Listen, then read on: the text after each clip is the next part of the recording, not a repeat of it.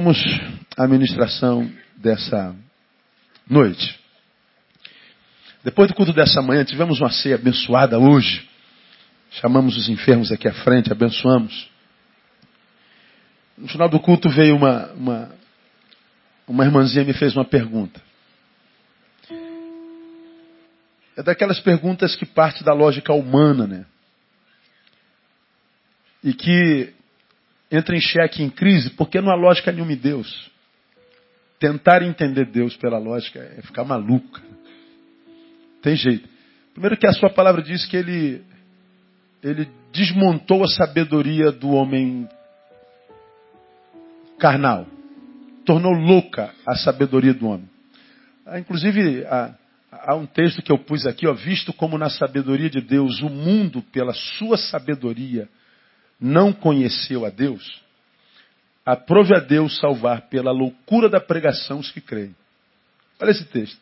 Visto como na sabedoria de Deus, o mundo, pela sua sabedoria, não conheceu a Deus.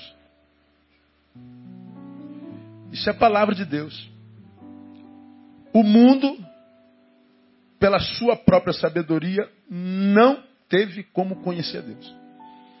Ou seja, lógicas humanas não entendem a Deus. Aí diz, portanto, que aprove a Deus salvar pela loucura da pregação, que ele está dizendo, é ilógico, é uma loucura. A palavra da cruz, para os que perecem, parecem loucura. Para nós que somos salvos, é o poder de Deus.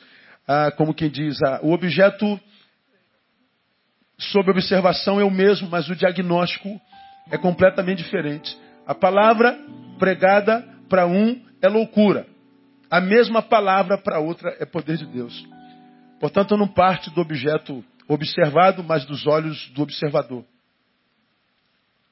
Aí a crise se instala quando a gente olha para o mesmo objeto e temos dois diagnósticos: poder de Deus, loucura. Aí a gente esquece o objeto e começa a discutir. Quem é que está certo? Quem diz que é louco ou quem diz que é poder de Deus? As crises se instalam mais do que por causa do assunto discutido ou do objeto observado. As crises se instalam em qualquer instância da, da, da sociedade, da humanidade, por causa dos olhos do observador. Então, tentar entender a Deus pelo intelectismo, pelo intelecto humano, é impossível. Porque a sua palavra diz que graças te dou, ó Deus, porque tu ocultastes essas coisas a quem? Aos sábios e entendidos. E a revelaste a quem? Aos pequeninos. Está escrito, ele ocultou. Então o sábio não tem outro caminho senão pela própria sabedoria. Como pela sabedoria nunca vai conhecer a Deus, para ele Deus nunca existirá. Coitado, é um...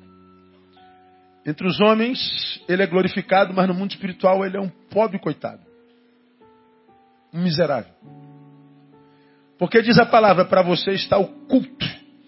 E como esse é o único caminho que você conhece, você não vai conhecer nunca, vai continuar achando loucura isso que é poder de Deus manifesto na vida de tanta gente. Aí a irmãzinha, com toda a humildadezinha dela, é tão humilde que para essa Deus se revelou de fato, de verdade, conheço a vida. Ela perguntou, pastor, nós oramos por aquelas pessoas, a igreja se emocionou, nós choramos juntos.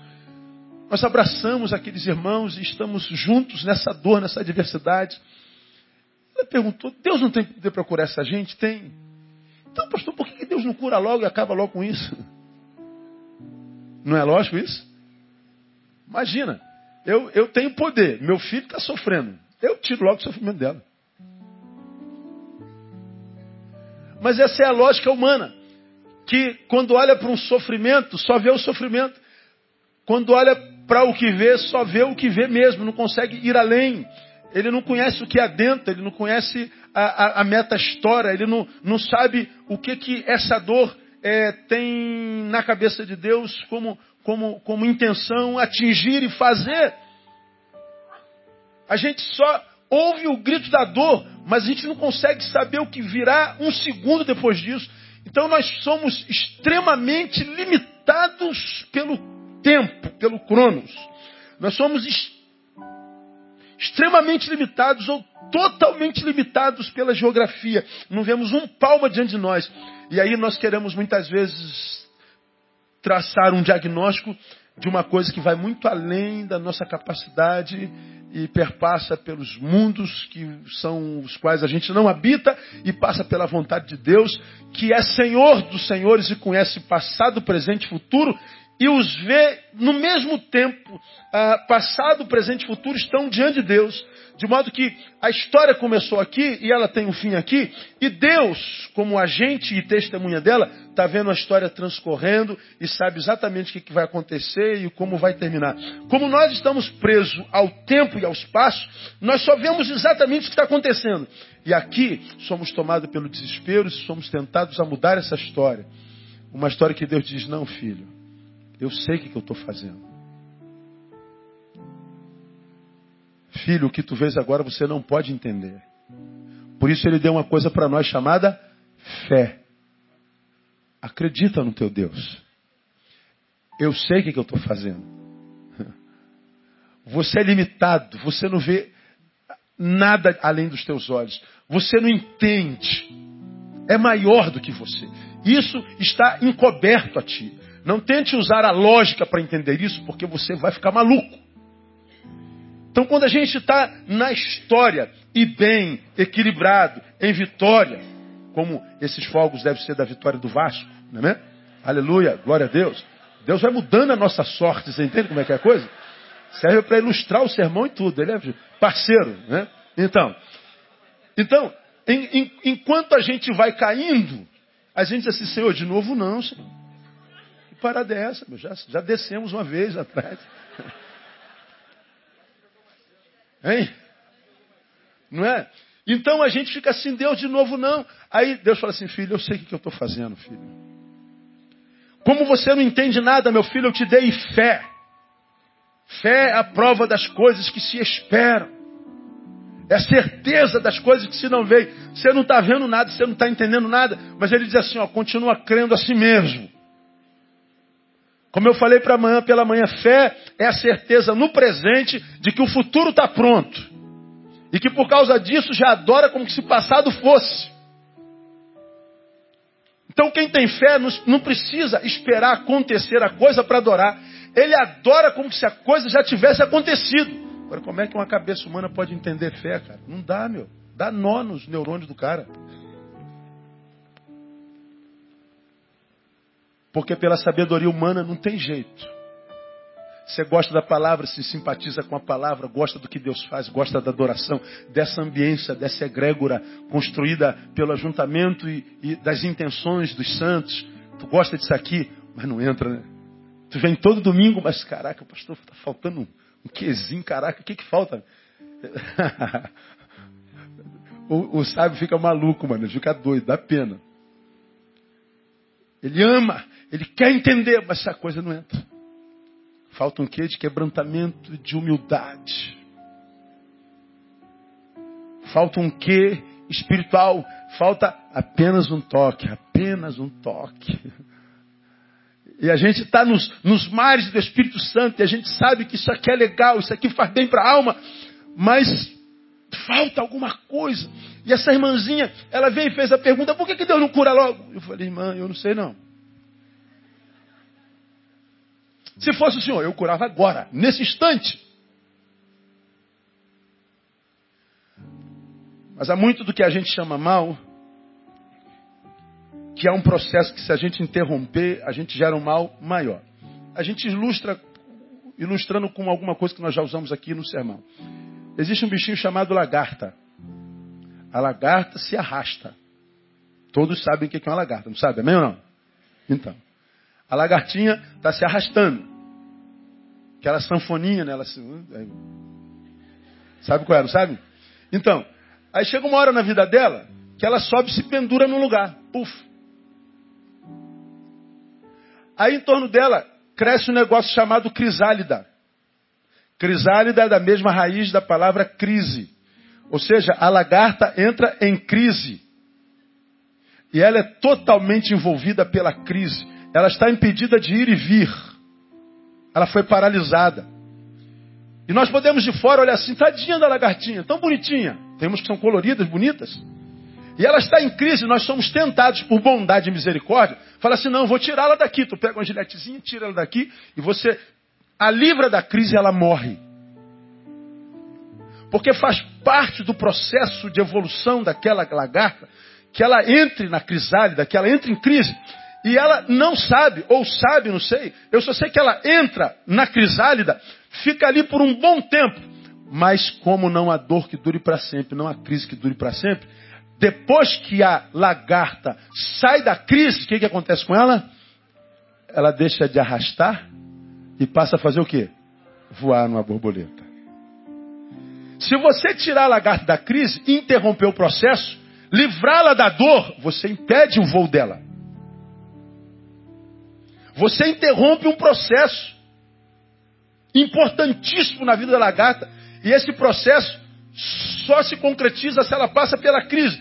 Então, é a mesma visão que eu tenho da vida. A gente vai muito bem e ninguém fica bem para sempre. Chega uma hora que o bem acaba e a gente se encontra com o mal. E a gente, por que Deus? Pô, por que você não perguntou por que quando você estava bem? Porque a gente acha que injustiça só é injustiça quando dói. Agora, quando a gente está bem mais do que a gente merece, a gente recebe mais do que a gente plantou, a gente não diz assim, pô, senhor, tem alguma coisa errada aqui, Deus? É muita bênção para mim, pô.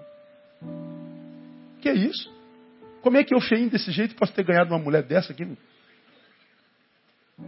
Como que eu posso ganhar o salário que eu ganho, cara? Como é que pode eu deitar e, e dar dois segundos eu durmo, puf, e ronco, durmo oito horas, levanto nem para fazer xixi? Como? É, tu não pergunta. Porque você não sabe que poucas pessoas dormem desse jeito hoje em dia. Muitas só dormem à base de remédio. Não sabem o que é a bênção de dormir oito horas há 200 anos. Desculpa aí o exagero. Agora a gente não pergunta, por que, que eu consegui pagar minhas dívidas todas? Por que, que meu filho passou na Universidade Federal? Por que, que a minha outra filha passou no concurso? Por que, que eu passei? Por que, que eu consegui? Por que, que a minha família está assim? Se eu vejo tanta família é, desbaratada, completamente, por que tanta bênção, Deus? A gente não pergunta.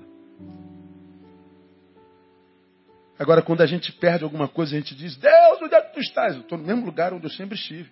Só que a vida é assim, filho, ela é cíclica. É um processo. Então a irmãzinha, na lógica dela, diz, por que, que Deus não tira? Porque Deus sabe o que faz e a gente não sabe nem o que a gente pergunta.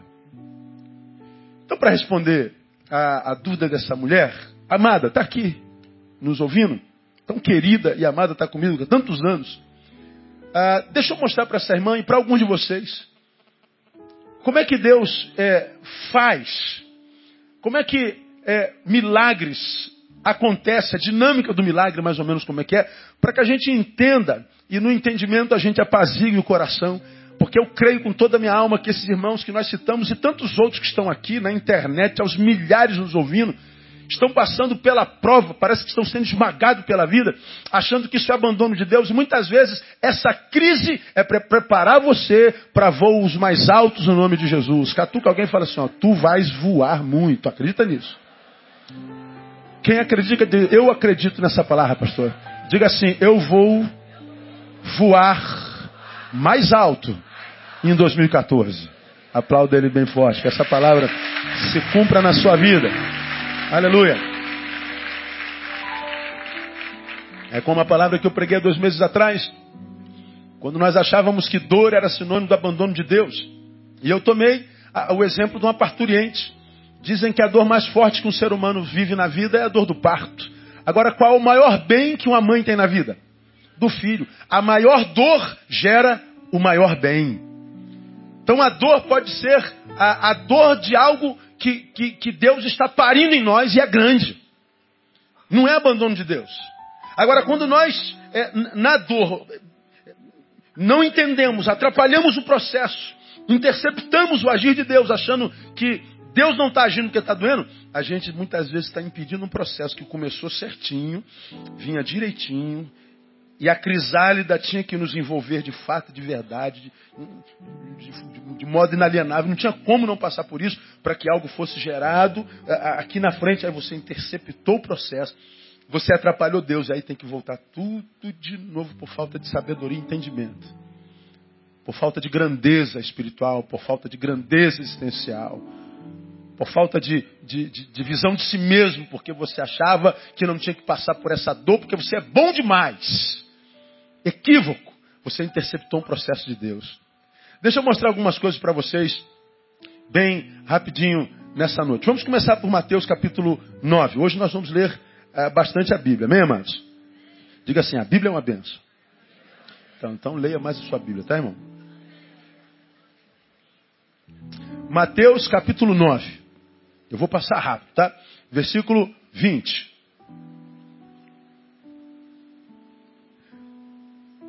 Olha o que está escrito aí. E eis que certa mulher, que havia 12 anos padecia de uma hemorragia, chegou por detrás dele e tocou-lhe a orla do manto.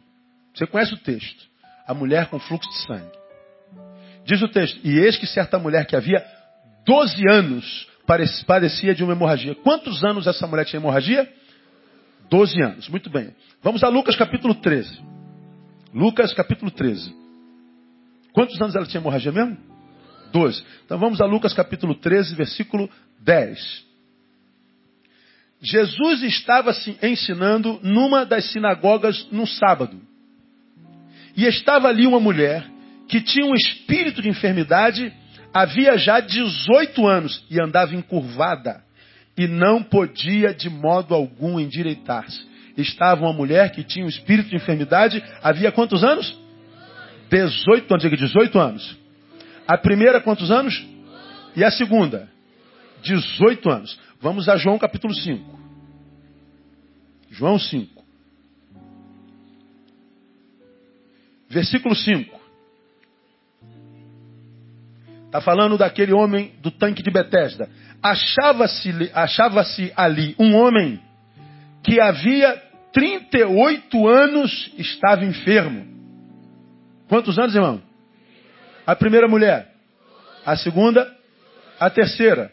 38 anos enfermo. Vamos a Atos capítulo 3. Atos dos Apóstolos, é o livro seguinte, capítulo 3. Veja 1 e 2. Pedro e João subiam ao templo à hora da oração, a nona, e era carregado um homem coxo de nascença o qual todos os dias punham a porta do templo chamada Formosa, para pedir esmolas aos que entravam. Esse homem era coxo desde quando? Não ouvi. Nascença. Tu vai no 422, está escrito assim, não precisa abrir lá não. Pois tinha mais de 40 anos o homem em quem se operara esta cura milagrosa. É o homem da porta formosa. O homem da porta formosa estava doente desde quando? Com quantos anos ele foi curado? 40. A primeira mulher, quantos anos? A segunda? O terceiro? E esse quarto? 40 anos. Só mais umzinho. Atos 9.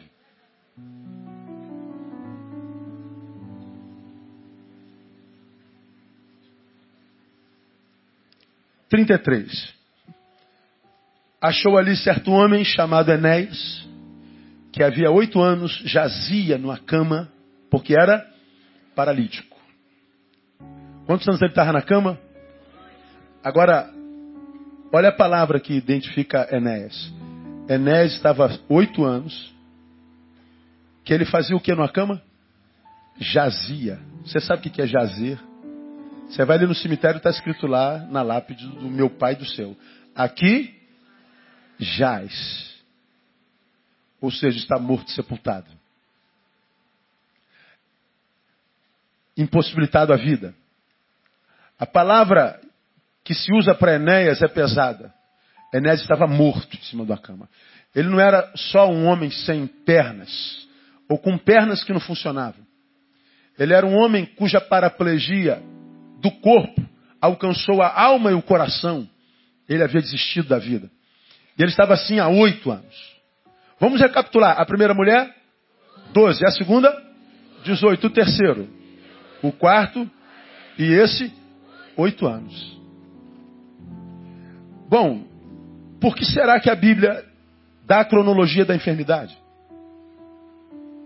Por que será que é, o Espírito, na revelação da Sua palavra, se preocupou em dizer quanto tempo estes estiveram doentes?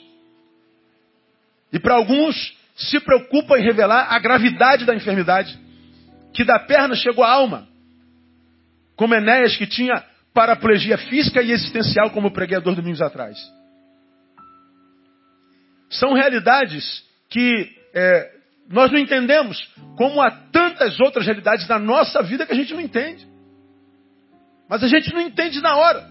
Mas agora, quando nós estamos diante de uma realidade, principalmente quando ela é de dor, de adversidade, nós que somos o povo da fé, o povo da palavra, se é que nós somos, e não conseguimos entender as circunstâncias, nós temos que transcender essas circunstâncias e lembrar a quem é que a gente serve.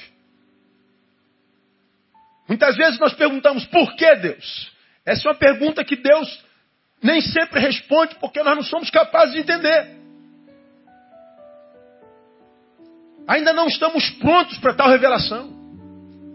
É como o, o, o papai e a mamãe que, que, que, recebe pela primeira vez o filhinho de não sei quantos anos e pergunta assim, mamãe, como é que eu fui parar na barriga? Papai, como é que eu fui parar na barriguinha da mamãe?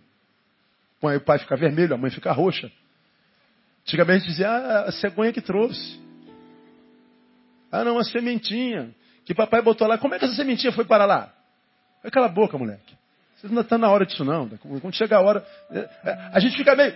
Não está pronto para isso. Vai chegar um momento que você vai entender.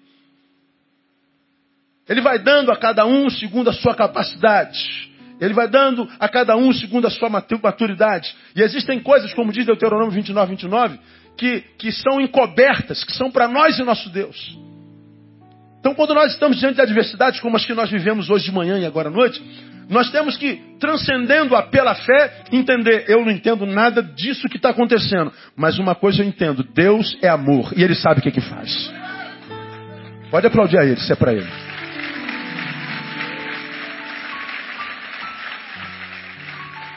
Agora, como que o cara não tem fé vai transcender as circunstâncias? Não tem jeito, ele é sequestrado por ela. Aí você vai, nesse momento de dor, é, é, é, é o filho que foi morto, é a esposa que está doente, é a mãe que se foi. Você vem para a igreja para adorar a Deus. Adora chorando o culto todo. Mas adora. O cara fala assim, tu está adorando de quê, cara? Ah, brother, não dá para tu entender não. São coisas que não se explicam. O mundo, pela sua sabedoria, não conheceu a Deus. Portanto, aprove a Deus salvar pela loucura da pregação os que creem. É um ato de Deus para conosco, não de nós para com Deus. Agora, o testemunho dessas vidas que eu mostrei aqui, essas cinco pessoas, faz com que nós aprendamos algumas coisas a despeito de terem sido episódios isolados. A primeira coisa que eu aprendo e compartilho com os irmãos. Primeiro, nem sempre os milagres de Deus são instantâneos, são processuais. Ora, a mulher estava sangrando a 12, o outro a 18, o outro a 38, o outro a 40, o outro a 8. Bom, e você acha que Deus não sabia que eles estavam passando pelo que sabia? Claro que sabia. Você acha que tem algum saber oculto à inteligência de Deus? Claro que não. Os olhos deles estão em todo lugar. Então por que, que ele não vem na hora, pastor? Porque ele é Deus, ele sabe o que está fazendo. Acredite que mesmo quando Deus está em silêncio, ele está agindo. Mesmo quando Deus não é sentido, ele se faz presente.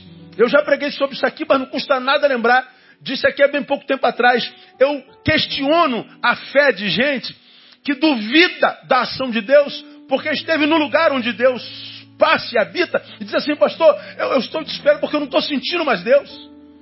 Eu não estou sentindo Deus. Pastora, cadê Deus? Eu não estou sentindo. E eu sempre pergunto, por que, que você tem que sentir Deus? Por que, que a tua sensibilidade tem que ser tocada? Por que, que a tua pele, a tua derme, a tua epiderme precisam ser tocadas? Por que, que você acredita tanto na tua sensação? É a tua sensação o aferidor da ação de Deus na tua vida. É pela sensação. É isso que te faz crer que o Deus que você serve está agindo ou não? Mas, pastor, não estou sentindo a presença de Deus, pastor. E você precisa sentir. Aí eu disse, eu não preciso sentir presença de Deus nunca mais na minha vida. Porque eu sei que Ele está lá. E porque eu sei que Ele está lá? Porque Ele disse, estou convosco todos os dias até a consumação dos séculos. Eu não estabeleço a realidade da presença de Deus na minha vida ou não, em função do que eu sinto. Eu estabeleço a realidade da presença de Deus na minha vida em função do que ele disse. E ele disse, Neil, eu vou estar contigo, filho, todos os dias da tua vida, enquanto você estiver vivo. Enquanto você estiver vivo, eu estou contigo. E quando você não estiver mais vivo, você está comigo. A gente não se separa nunca mais. Isso é um casamento que nunca vai conhecer divórcio, irmão. Posso ouvir um glória a Deus aí? Diga assim para quem está do seu lado: teu Deus está lá, irmão, fica tranquilo. Mas, pastor, eu não estou sentindo. E qual o problema? As sensações humanas são perigosas, primeiro porque a Bíblia diz assim: ah, o mundo diz assim, ah, segue teu coração. Faz o que o teu coração manda. Então, pastor, eu senti no meu coração e eu fui. Aí, aí todo mundo ferrado. Todo mundo lascado. Seguiu o coração. Porque a Bíblia diz, diz exatamente o contrário. Ó, enganoso é o coração sobre todas as coisas e perverso. O mundo diz assim: segue teu coração, João. Ô Joana, segue teu coraçãozinho. O que, é que teu coraçãozinho está mandando? Está mandando me jogar nos colos, nos braços dele. Então se joga. Você vai ver onde é que você vai cair. Na furada você vai entrar. Quando a Bíblia diz assim, Neil, o que, é que teu coração está dizendo? Para me jogar nisso. Então segura. E espera que a tua razão diga para você fazer isso. Porque o teu coração é enganoso, mas ele é perverso. E mais do que todas as coisas. E tantos crentes que estão sucumbindo diante da adversidade, estão sucumbindo porque duvidam da presença de Deus, da sua ação, portanto, bondade, porque não sentem mais nada. Ou seja, o aferidor da tua relação com Ele é a tua sensibilidade. E como você pode acreditar numa sensibilidade imaculada pelo pecado? É por isso que ele diz que a gente tem fé. Deus, eu não estou sentindo nada, eu não estou entendendo nada. Mas eu sei em quem eu tenho crido e que por fim se levantará por terra. Foi o que Jó disse. Foi o que Jó disse. O Senhor deu, o Senhor o tomou. Bendito seja o nome do Senhor. Eu não entendo nada, eu não concordo com nada disso, viu Deus? Mas eu sei quem é o Senhor e eu sei quem sou eu. Eu não entendo nada e eu me submeto à tua vontade. Aí o que, que acontece? Não vive derrota para sempre. Deus restaura, Deus restitui. Deus, no lugar da vergonha, dá o que, irmão? dupla honra. Porque o cara diz, Deus, eu não estou entendendo, é porcaria. Deus, eu discordo. Mas quando meu, minha mãe estava entubada no hospital, eu fui ver minha mãe e falei assim, Deus, cara, eu não entendo, meu. Minha mãe perdeu um rim e o médico disse, a senhora tem 5 anos de vida. Ela viveu 27 anos depois disso. E a minha mãe começa a fazer hemodiálise, fazer hemodiálise, fazer hemodiálise. E a última vez que eu vi minha mãe internada no hospital em Realengo, no hospital particular, fazendo hemodiálise, minha mãe com um tubo na boca e minha mãe amarrada na cama. E ela, como que, olhando para mim, chorando, como quem diz: Tira meu filho, tira meu filho, tira meu filho. E eu chorava junto com a minha mãe, dizendo: Mãe, a senhora tem que ficar, é para o seu bem. E, tira meu filho. E, e, eu não suportei aquela imagem. Eu fui para casa, já contei isso aqui. Chego em casa e estou tomando banho. Diga assim: Deus, eu não suporto ver minha mãe desse jeito. Se não for da tua vontade curá-la, leve-a para junto de ti. Abrevia. Saí do banho, o telefone toca. Seu Ney, olha, houve uma piora da sua mãe e é bom que a família venha para cá. Quando o hospital liga falando que houve uma piora e chama a família, o que, que aconteceu? Já morreu. Quando o telefone toca e diz minha mãe piorou, aí dá um vazio no peito. Perder mãe é um negócio sinistro. Já perdi mãe, já perdi pai. A perna bambeia, mas enquanto eu me arrumava para ir no hospital, eu me lembrei da oração: se não for para curar minha mãe, leve-a. E Deus a levou. Agora, quando você diz leve-a, você está dizendo, Deus, eu sei que ela é tua e não minha. Tu ma emprestaste para que ela me geraste ela, ela me gerasse no Senhor, para que eu fosse gerado em Ti. Mães e filhos não nos pertencem, tudo pertence ao Senhor. É o nosso apego. que faz com que nós nos sintamos donos e que quando perdemos, nos encontramos de fato com a realidade, nunca fomos donos. Recebemos por empréstimos daquele que é dono de todas as coisas. E quando a gente se coloca no nosso lugar, a gente aprende a perder. E nessa vida ganha quem sabe perder. Porque não há quem ganhe sempre. Já preguei sobre isso aqui.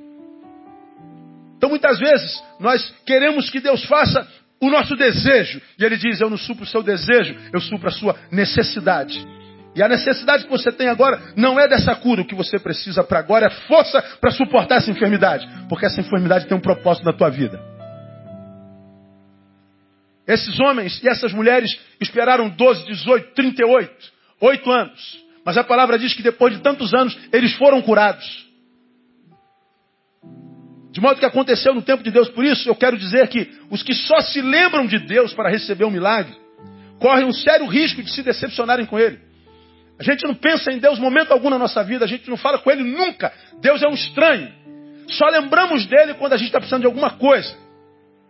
A gente só aparece na presença dele quando é para que ele faça alguma coisa por nós. Portanto, a gente não está na presença dele por causa dele, a gente está na presença dele por causa de nós. Aí ele não supre a nossa vontade, a gente se rebela contra ele. E, meu irmão, não me leva a mal. Nesses vinte e tantos anos trabalhando com gente, como profissional da área humana e como pastor, a gente se decepciona com, com pai, com mãe, com mulher, com marido, com filho. A gente se decepciona com, com colega de trabalho, com pastor. A gente se decepciona com irmãos da igreja. A gente se decepciona com todo mundo. Mas enquanto a nossa decepção é com o ser humano, e nós temos o Senhor, nós temos esperança. Nós temos para quem recorrer. Nós temos o nosso refúgio e fortaleza. Socorro bem presente na angústia. Agora, depois que nos decepcionamos com todo mundo, nós não temos mais o que fazer. Estamos entregues como reféns e vítimas. Se eu estou decepcionado com Deus, o meu refúgio desabou, o meu castelo forte desabou, não há mais esperança para esse ser humano. Decepcionou-se com Deus, rompeu sua relação com Ele, por causa de visão equivocada sobre a vida e os sofrimentos a elas inerentes. O que sobra para o homem é desespero. O que sobra para o homem é loucura, é pânico geral. Porque a gente não tem mais para onde ir.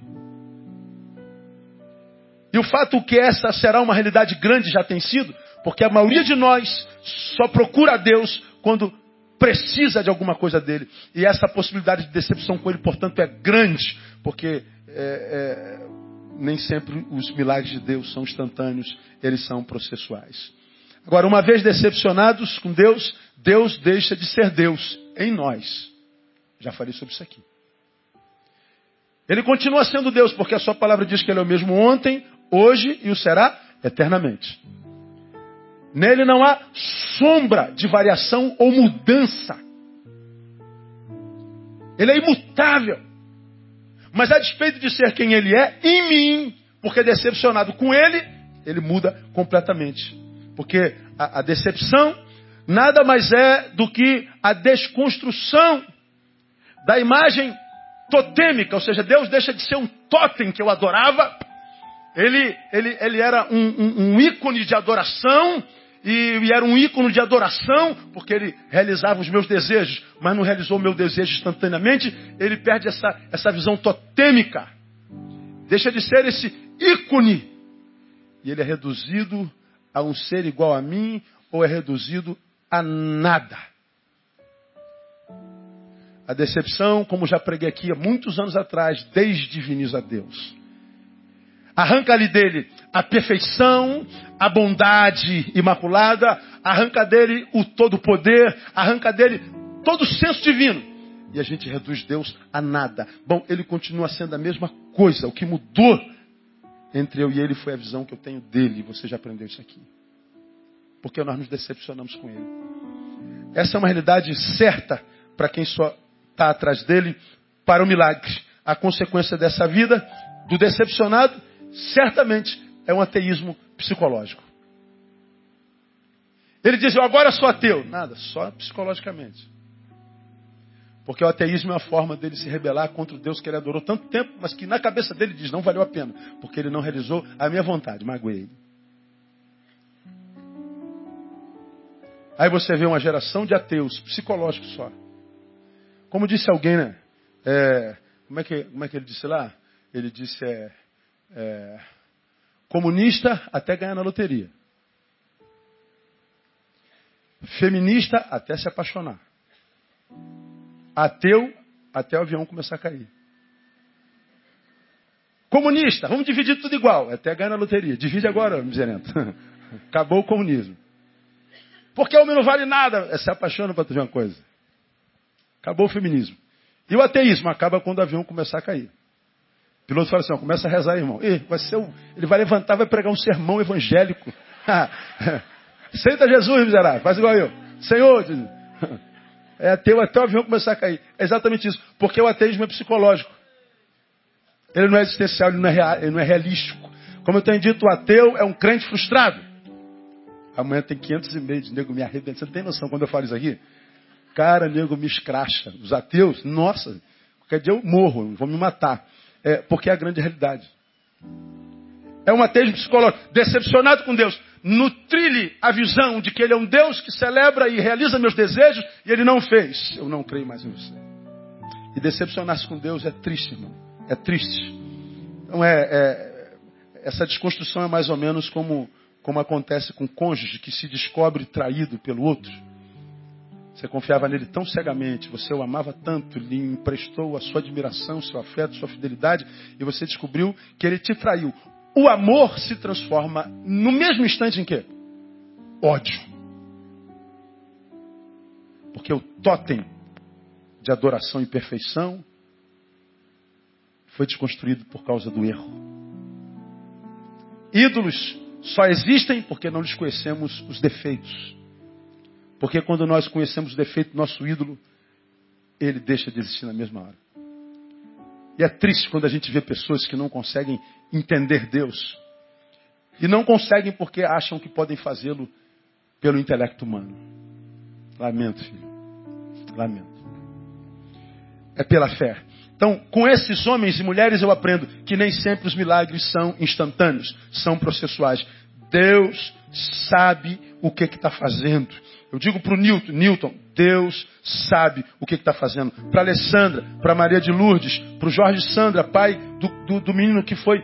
Deus sabe o que está fazendo. Hoje você não entende, mas continua sendo quem vocês são.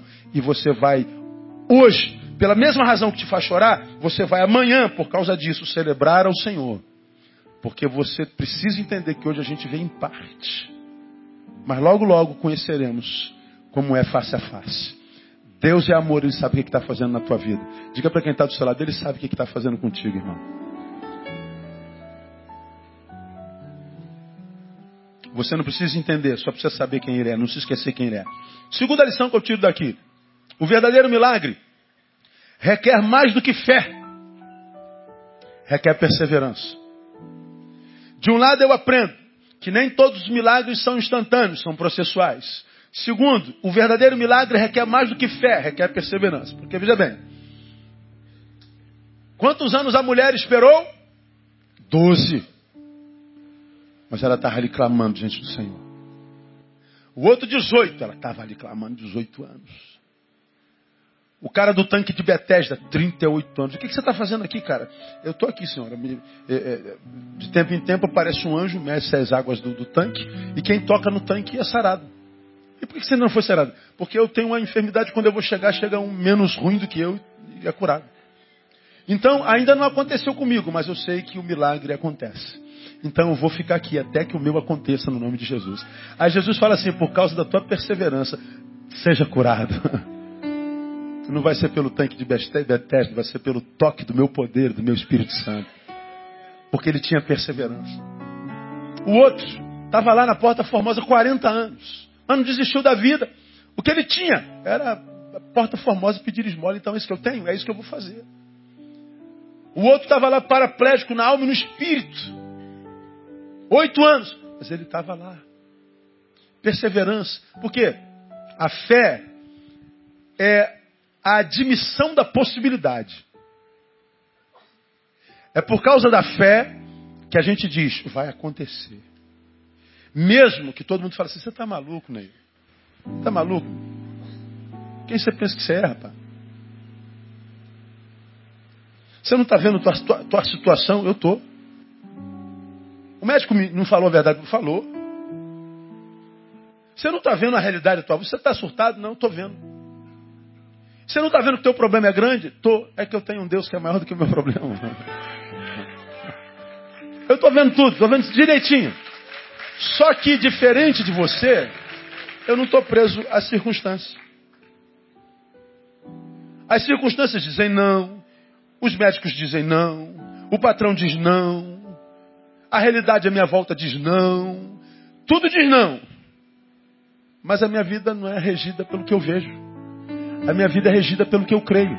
E a última palavra sobre a nossa vida vem da boca de Deus. E como é que o cara vai entender isso se ele não tem fé, cara? Ele com fé ele se sente menor, né? Ele sem fé, com intelecto, se sente maior. Você vê que todo intelectual acha que todo crente é burro. Ainda mais nós pastores. Quero dizer, se é pastor, então tu é ladrão. Não conseguiu fazer nada na vida e foi enganar os idiotas. Aí não sabe que a gente está sentado de um, do lado de um doutor, de uma pós-doutorinha, atrás de um homem muito bem sucedido, de um general, de um coronel, de um médico cheio de, de, de canudo no lombo. Mas que a despeito da grandeza entre os homens, foi abençoado com o dom da fé e considera nulo todo saber para se render aos pés daquele que diz: A minha palavra é que determina o que você será na vida. É a minha palavra. Quantos de nós não conhecem história de gente para quem disse assim: O médico disse que não tem mais jeito. Cadê o Tião? Está aí agora de noite? Não, não está, né? Pregador do caminho. Oramos aqui pelo Alessandro, pelo Nilton. Tião veio aqui, ó, ele sentou aqui do meu lado, pregador do caminho, barbudão, tatuadão. Falou assim, pastor, eu queria que o senhor agradecesse a Deus, porque eu, eu fiquei tocado por essa oração. Minha filha foi tomada por câncer. E ela ficou toda tomada por câncer. O médico operou e o câncer voltou e aconteceu aquilo tudo. E o médico disse assim: ó, você tem, três, tem tantos meses de vida. Pastor, Deus operou de uma forma tão grande. Esses dias completaram-se cinco anos. E ela foi declarada curada. Calma, calma, calma, calma, calma. Quando o médico pegou os últimos exames para saber se declarava curado ou não, olha o que o médico fez. Ih, minha filha, você vai morrer.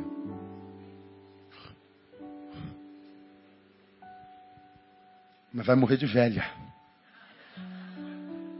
Porque você não tem mais nada. Você está curado. Me enganei. Me enganei. Porque a última palavra sobre a tua vida não vem da boca de um médicozinho qualquer. Respeitamos o seu saber, mas sabemos que todo saber humano é limitado. Mas não imponha limite ao poder e ao amor de Deus na sua vida. Você está entendendo essa palavra? Diga para quem está do seu lado, vai acontecer na sua vida. Agora aplauda ele forte, porque ele é digno.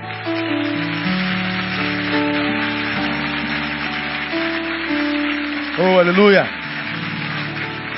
Fé é admissão da possibilidade. Só que o milagre precisa mais de fé, precisa de perseverança. E o que é perseverança? É submissão ao tempo de Deus. De um lado eu digo assim, ó, vai acontecer. Mas não basta fé. Porque eu posso cansar de esperar e sucumbir. A perseverança, junto com a fé, se a fé diz vai acontecer, a perseverança diz assim, eu espero o tempo de Deus. Um esperou 12, um esperou 18, um esperou 38, um esperou 40, outro esperou 8, eu não sei quanto tempo você está esperando. Não aconteceu contigo, mas você está vendo o milagre acontecer todo dia. Se você não pode se alegrar pelo teu ainda, fortaleça a tua fé pelo milagre que já aconteceu na casa e na vida do teu irmão. O teu Deus está trabalhando. Peça a Ele perseverança, porque perseverança vai te fazer submeter-se ao tempo de Deus. Vai acontecer.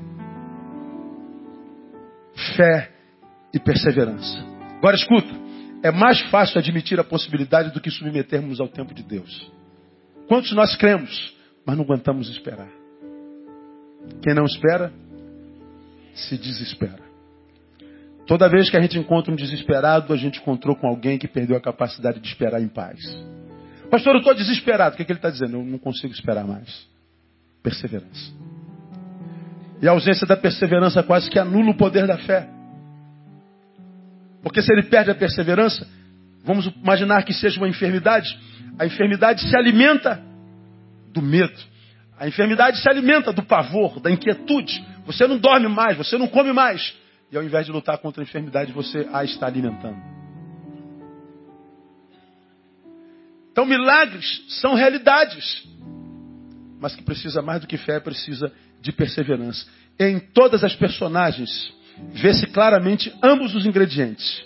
A fé se manifestando em permanecer crendo, mesmo depois de tanto tempo, e a perseverança manifestando-se na continuidade do clamor. Então, meu irmão, fé Deus já deu a você. Agora continua cheio de esperança e de perseverança. Continua clamando. Deus não disse quando vai acontecer o milagre. Mas você sabe que Ele é capaz de fazê-lo. Todavia, vamos entender o milagre nas suas amplitudes. Me lembro bem, eu já compartilhei com vocês aqui, se não aqui em outro lugar. Paulo Baruch, cantor sério. Não é dos vendilhões do tempo, nem dos mercadores. Uma vez estávamos no congresso e ele, sentado no Baruch acústico, ele conta a experiência, está no DVD. De um amigo muito chegado, mas muito chegado, muito chegado, muito chegado, que teve câncer. E ele, com, com, com, com temor e tremor, pedia a Deus pela cura do seu, do seu amigo. Ele contou a história do, do amigo, parente. E depois de contar aquela história linda de amizade, como é que tudo processou, ele então diz assim: Eu orei ao Senhor pela sua cura, e louvado seja o nome do Senhor. Ele ouviu a minha oração, pedi a Deus para que o livrasse da enfermidade, que o livrasse da dor, que o livrasse de, de tudo isso que essa enfermidade produzia. E ele disse: Louvado seja o nome do Senhor. Deus ouviu a minha oração e o livrou da enfermidade e da dor. Aí a congregação veio abaixo, porque quando a gente diz assim, Deus ouviu a minha oração, livrou da enfermidade, livrou da dor, livrou da, da, da ignomínia, livrou da adversidade, a nossa mente só pensa numa perspectiva. Ser livre da enfermidade é o quê? Ser curado. Ser livre da dor é o quê? Ter paz. Só que a gente só imagina cura e paz com devolução a nós. Ele curou meu amigo, tirou da dor e deu paz e devolveu a mim. Só que ele disse: não, Deus curou da enfermidade, devolveu-lhe a paz e levou para si.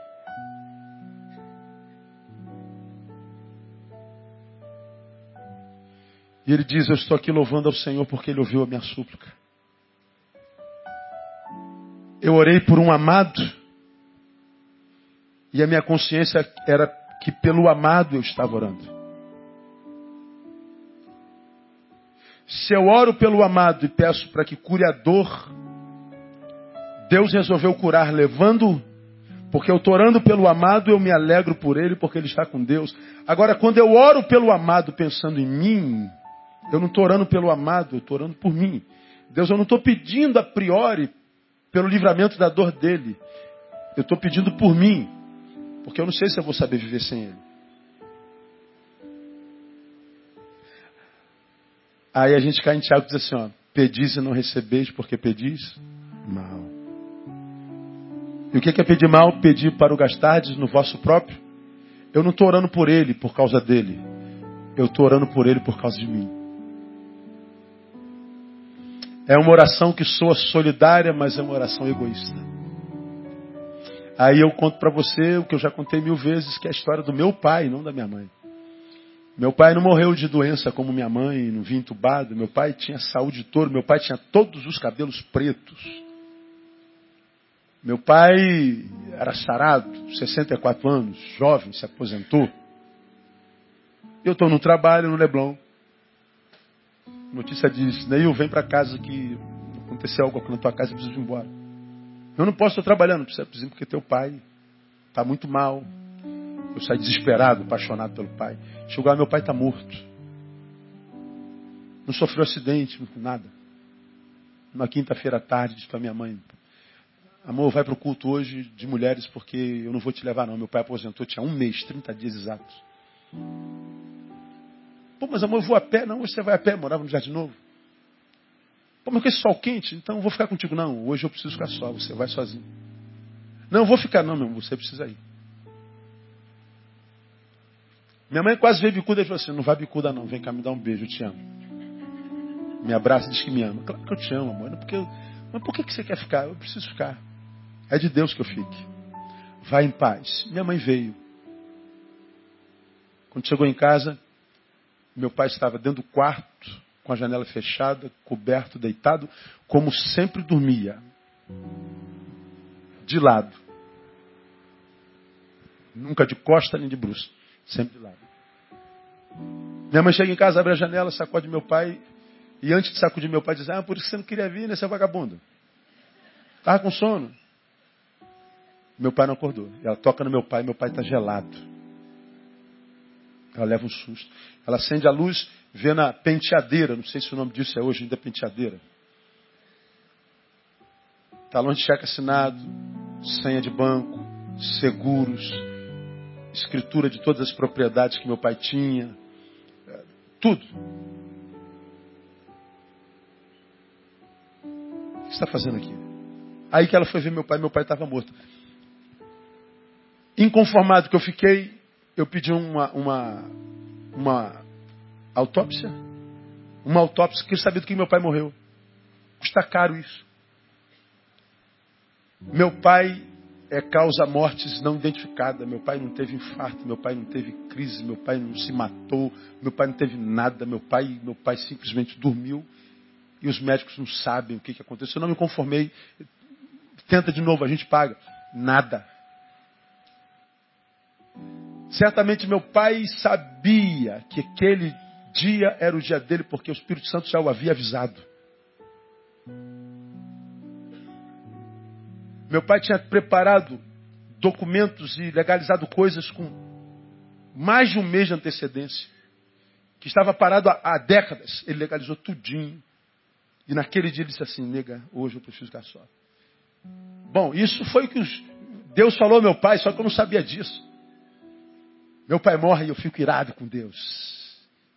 Eu já era pastor, fiz o culto fúnebre do meu pai, você já ouviu essa história centas vezes. Eu estou aqui pregando, consolando todo mundo, meus irmãos, quatro chorando, os netos chorando, eh, as esposas chorando, todo mundo chorando. Duas mil pessoas no enterro do meu pai. Foi o maior enterro que eu já vi na minha vida. Do meu pai e do Madureira. Uma multidão. E eu, pastorzão, eu era mais pastor do que Neil naquela época. Hoje eu sou muito mais Neil do que pastor. E achava que o pastor não podia chorar. Então, sofri, caçulinha, a minha crise quieto uma mentira. Eu vivia a minha dor mentirosamente. Não era nada aquilo, eu estava desesperado, eu estava com raiva de Deus. Meu desejo era de pegar no colarinho de Deus, eu ficava imaginando Deus como um velho de cabeça branca, de barba branca, fazendo uma maldade dessa com meu pai que se aposentou há 30 dias. E a minha vontade era de pegar no colarinho dele e falar assim: como é que só pode fazer uma besteira dessa? Como é que só pode fazer uma maldade dessa? Meu pai reuniu os cinco filhos e disse: Olha, comprei uma casinha em Macaé. Ele comprou uma casa nos Cavaleiros. Reuniu os filhos, vai nos visitar um, um por, final de semana. Ficamos felizes. Meu pai vai gozar a vida agora. Aí a vontade era de pegar no colarinho de Deus. Eu sei que escandaliza algum de vocês, o problema é de cada um de vocês era o que eu sentia. E a vontade de pegar no colarinho de Deus, dizer: Me explica aqui, seu velho. Durmo naquela noite, de manhã eu não acordo, estou duro, feito um pau. Não, não havia junta em mim que dobrava. Eu não acordava. Meu corpo chorando. Era somatização, não chorei no dia anterior. Dor da perda, ira, decepção, frustração, tudo junto sem lágrima. Fiquei duro. Uma dor insuportável. Andréia ficou desesperada porque não sabia o que fazer comigo. E eu balbuciei, me dá dois Dorflex. Meu corpo está chorando. Eu fico bem daqui a pouco. Dormi de novo. Durmo, então tenho um sonho. Nesse sonho estou sentado na rua 40, no Jardim Novo, onde eu fui criado, onde meu pai morava. Não tinha asfalto, eu estava escrevendo no chão. Nesse sonho eu triste porque meu pai tinha morrido naquele dia no sonho. Vem um varão que sempre é de branco, não sei porque ele nunca vem de roxo, de amarelo, de preto. Aí ele vem de branco, senta do meu lado. Eu estou sentado no meio fio. Estou sentado no meio fio, escrevendo no chão aqui. Senta do meu lado. Eu estou vendo ele vir, eu não conheço. Ele diz, Enil, tá, você está triste, cara? Eu falei, cara, eu estou triste. Pra... Quem é você? Eu falei, não, não importa. O que, que houve? Você mora aqui? Moro também. Você não soube que meu pai morreu? Eu falei, é, soube, mas é por isso que você está triste? É. Tu conhecia meu pai, cara? Ah, conhecia bem. Pô, então tu sabe que tipo de gente ele era, que tipo de homem ele era, que tipo de pai ele era. E você acha que eu não tenho que estar. Não. Isso é só tristeza por causa do seu pai, você não tem razão para estar triste. Eu levantei com raiva do cara. Falei, por quem você pensa que é para falar do meu pai, rapaz? Você não sabe que tipo de homem ele era? Ah, eu sabia sim. Não, eu estou chateado, estou chateado com Deus também, porque meu pai se aposentou, tinha um mês, comprou uma casinha em Macaé. Ele reuniu os filhos dizendo que ia para a casinha em Macaé, e, e, Deus não deixou meu pai morar na casinha em Macaé. Pô, que, que, que, que vacilação de Deus, estou com raiva de Deus. Falei, ah, tu está chorando porque teu pai morreu e ele tem uma casinha em Macaé? Pô, teu pai não merecia uma casinha em Macaé. Ah, irmão. Num sonho, eu pego no colarinho do cara e sacudo. Quem você pensa que é? para falar que meu pai não merecia uma casinha em Macaé. E o, e o cara está assim, cabelo branco, barba branca, balançando. E ele falou assim, Neil, e ele balançando. Se você diz que amava teu pai e diz que o conhecia, e a despeito disso você deseja uma casinha em Macaé para teu pai, teu pai não merecia uma casinha em Macaé. Teu pai merecia uma mansão no céu.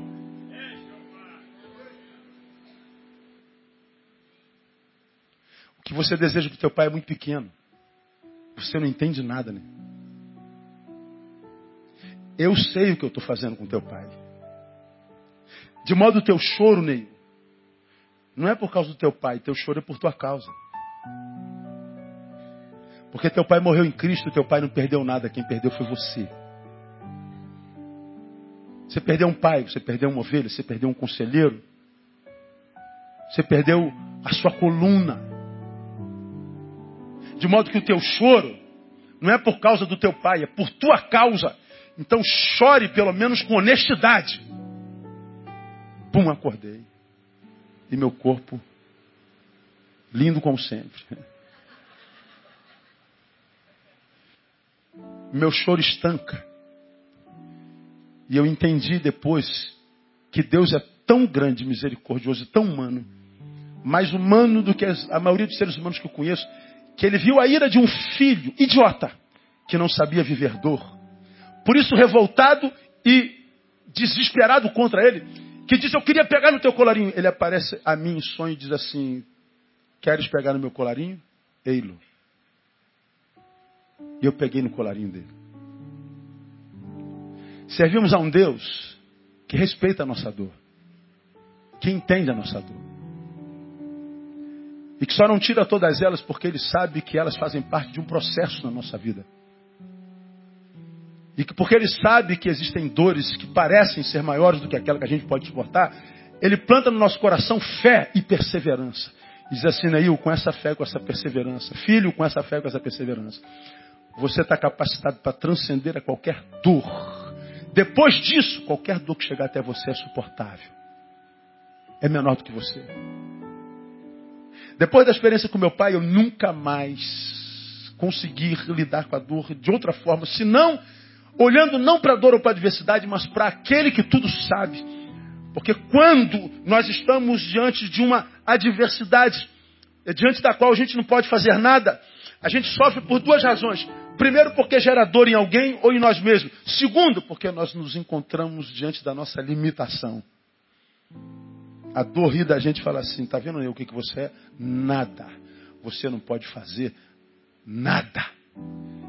E a gente fica doido para trocar de lugar com quem está sofrendo. É mãe, é pai, é filho.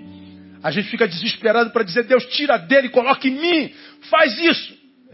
A gente não pode fazer nada. E aí, quando a gente está diante disso, a gente está diante do espelho. E quando a gente olha para esse espelho, o que, que a gente vê? Nada. E a gente se encontra com a nossa insignificância. E a revelação da insignificância para um ser que se achava tanto é quase que insuportável.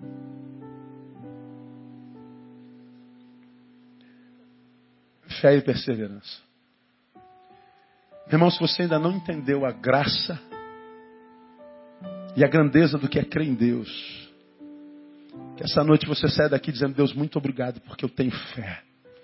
E a palavra diz que a fé é um dom de Deus. E ore por quem gostaria muito de crer como você e não consegue. Porque alguém que vive na terra o tempo inteiro, como disse Vânia domingo passado, e viver só na terra, do jeito que a terra está, é viver uma vida desgraçada. A fé nos faz transcender a terra. A fé nos leva no lugar onde a dor já está curada. A fé nos tira da ambiência da miséria e nos leva para a ambiência da paz e da glória. A fé nos faz transcender. Agora, viver só na terra, preso a um corpo de 1,86m, diante da feiura, da dor e da adversidade, tendo que tentar compensar essa dor com estímulos exteriores, como álcool, como sexo, como droga. Ter que ser uma mentira existencial, ter que dizer que está bem o tempo inteiro, porque no que conta nessa geração é a estética, é a performance. Ter que ser uma mentira o tempo inteiro, porque não tem fé para transcender, é insuportável. Por isso os suicídios graçam nessa geração. Porque viver só na terra deve ser insuportável. Ao invés de você brigar com quem crê, discutir com quem não crê melhor, brigar com quem não crê, você tem que orar por ele. Mas pastor, ele está agredindo meu Deus. Nada pode alcançar a integridade do teu Deus. Não há nada que possa agredir o teu Deus. Não há nada que possa ofender o teu Deus. Mas está agredindo minha religião. Religião não existe, irmão. Isso é invenção nossa. É, transcenda a dor da rebelião do que diz não crer. Porque a maioria dos não crentes vivem um ateísmo psicológico. Não souberam lidar com a dor e com a realidade do desejo não satisfeito no momento, porque não tiveram fé e perseverança. Termino. Aprendi, aprendi que nem sempre o milagre é, é, é instantâneo, é processual. Segundo, o verdadeiro milagre requer mais do que fé, requer perseverança. E por último, não permita que o tempo corroa a tua fé e roube a tua bênção Pois cedo ou tarde, o nosso Deus é um Deus de milagres. Acha aí a, a música O meu Deus é o Deus do impossível. Vocês têm aí? Acho que tem. Mesmo que não tenha letra, acha aí. A gente canta mesmo errado. Repita após mim, não permita que o tempo corroa a tua fé, roube a tua bênção. Pois cedo ou tarde, nosso Deus é um Deus de milagre. A mulher com fluxo há 12 anos foi dito: tem ânimo, filha, a tua fé te salvou. A mulher encurvada 18 anos, diz o texto, vendo a Jesus, chamou-a a si e disse: Mulher, estás livre da tua enfermidade. E o texto diz que na mesma hora ela se endireitou. Agora veja, depois de 18 anos, ela ouve na mesma hora. Ela foi instantaneamente curada depois de 18 anos. Dá para entender como é que é a coisa? Ao enfermo do tanque de Betesda, 38 anos, disse: Levanta, toma o teu leito e anda. E ele tomou o leite e voltou para casa. Ao coxo da Posta Formosa, paralítico há 40 anos, foi dito: Em nome de Jesus Cristo Nazareno, anda. E diz o texto que imediatamente, imediatamente, perdão, imediatamente ele se endireitou. E diz o texto Agora, quem está precisando de milagre sou eu. Que eu não espere 12 anos. Ah, já curou, viu o milagre aconteceu? Diz que quando o homem se levantou, ele entrou no templo. E disse que ele adorava e saltava. Ele foi devolvido à vida. E a Enéas, o paralítico, foi dito: Jesus te dá saúde. Levanta-te, faz a tua cama e logo se levantou. Porque eles não permitiram que o tempo corroesse a fé, que o tempo roubasse a benção. Bom, irmão, eu não acredito que Deus tenha me dado essa palavra só para responder a velhinha. Deus usou a velhinha para vir falar comigo. Para que essa palavra me fosse revelada, porque Ele já estaria trazendo alguém que precisava dessa palavra. E para simplesmente dizer: Eu não desisti de você. Como quem diz: Não desista de mim por causa do tempo. Eu sei o que, é que eu estou fazendo na tua vida. Ele diz a você: Você não precisa entender você só precisa não esquecer de quem sou eu. Você vai ver que no meu tempo, no meu cronos, vai acontecer. Não permita que o tempo roube a tua bênção e corroa a tua fé. Porque o teu Deus, aleluia, é um Deus de milagres. O teu Deus é o Deus dos impossíveis. Você entende essa palavra, irmão? Vamos aplaudir ele por ela. Vamos ficar em pé. Não saia não. Eu queria que você abraçasse o irmão que está do teu lado. Dissesse assim, meu irmão, espera no Senhor. Vai acontecer.